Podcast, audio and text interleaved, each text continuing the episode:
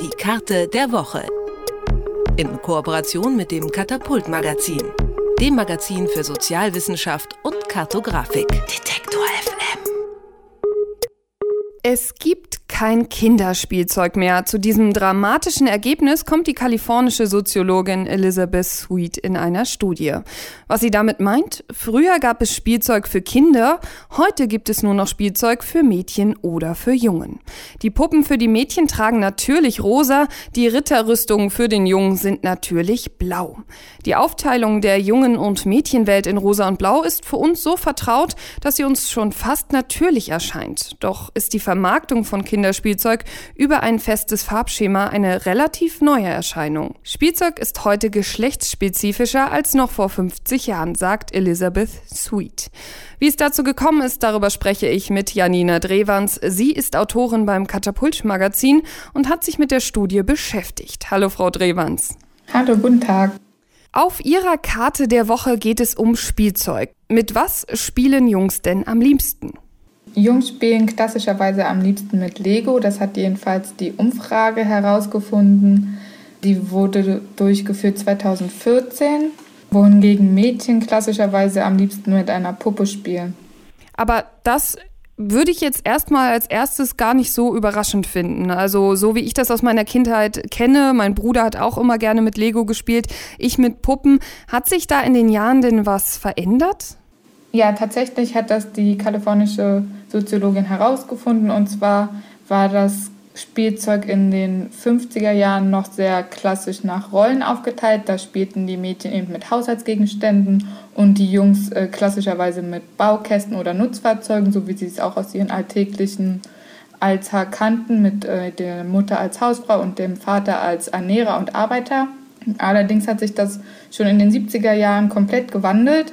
Da spielten nur noch 2% oder da wurden nur noch 2% der Werbeanzeigen klassisch geschlechtsspezifisch vermarktet. Und erst ab dem Anfang der 90er Jahre oder Ende der 80er Jahre können wir feststellen, dass es wieder sehr, sehr klassisch nach Rollen verteilt wurde, dass das Spielzeug für Mädchen eben klassisch als Mädchenspielzeug klassifiziert wird und das Jungsspielzeug eben spezifisch auf Jungs festgeschrieben wurde.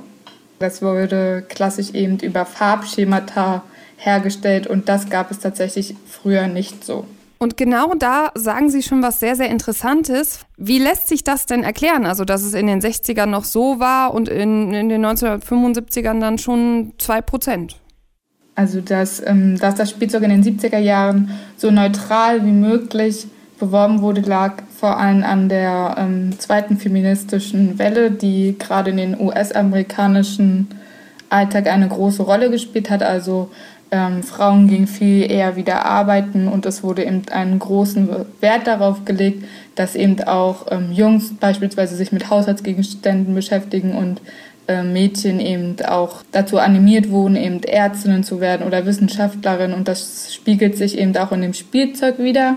Und dass sich das jetzt wieder so drastisch gewandelt hat, hat tatsächlich laut Elisabeth Sweet ökonomische Ursachen. Also dass das Spielzeug klassisch über die Farben rosa und blau vermarktet würden. Das liegt zeitgleich ungefähr mit dem Aufkommen des Farbfernsehers und auf diese Weise werden halt eben schon sehr jungen Zuschauern die Möglichkeit gegeben, eben sich mit Spielzeug zu identifizieren und das funktioniert eben über die Farben schon sehr, sehr früh. Also schon Kinder im Alter von anderthalb Jahren beispielsweise können eben Farben unterscheiden und damit kann man sie halt direkt ansprechen, indem man eben sagt, rosa für die Mädchen und dieses blaue Spielzeug für die Jungs. Und ja, damit können sich eben auch schon sehr kleine Kinder identifizieren und daran äh, merkt man eben auch, dass diese geschlechtsspezifische Spielzeugvermarktung eben ökonomische Ursachen hat.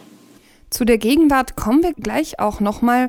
Was ich mich gefragt habe, wenn man jetzt so überlegt, früher gab es halt Werbung im Fernsehen oder in Zeitschriften, heute haben wir noch das Internet dazu.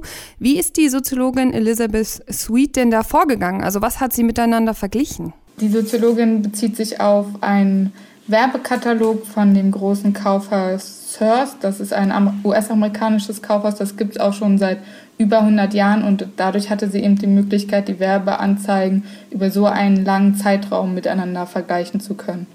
wenn man das jetzt sich mal logisch überlegt, heute kriegt man eben aus ökonomischen Aspekten die Kinder eher über die Farben. Das heißt, das funktioniert sehr gut. Bedeutet das jetzt, dass wir uns heute trotzdem Sorgen machen müssen, dass das so sehr auf die geschlechterspezifischen Rollen fokussiert ist? Oder ist das halt eine sehr natürliche Entwicklung und das kann auch sein, dass es in 20, 40, 50 Jahren dann wieder ganz anders ist?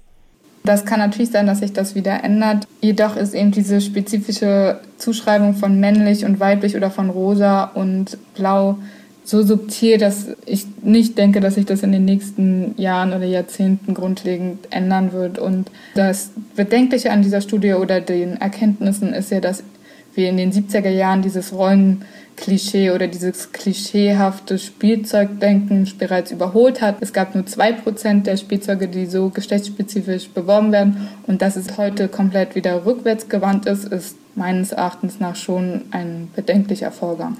Die Karte der Woche zeigt uns, dass Spielzeug zunehmend in Spielzeug für Mädchen oder für Jungen eingeteilt werden kann. Janina Drewans vom Katapult Magazin hat uns das erklärt, hat sich die Studie nochmal genauer angeschaut und hat uns auch erklärt, warum es zu dieser Entwicklung gekommen ist. Vielen, vielen Dank, Frau Drewans. Danke auch. Die Karte der Woche. In Kooperation mit dem Katapult Magazin dem Magazin für Sozialwissenschaft und Kartografik. Detektor.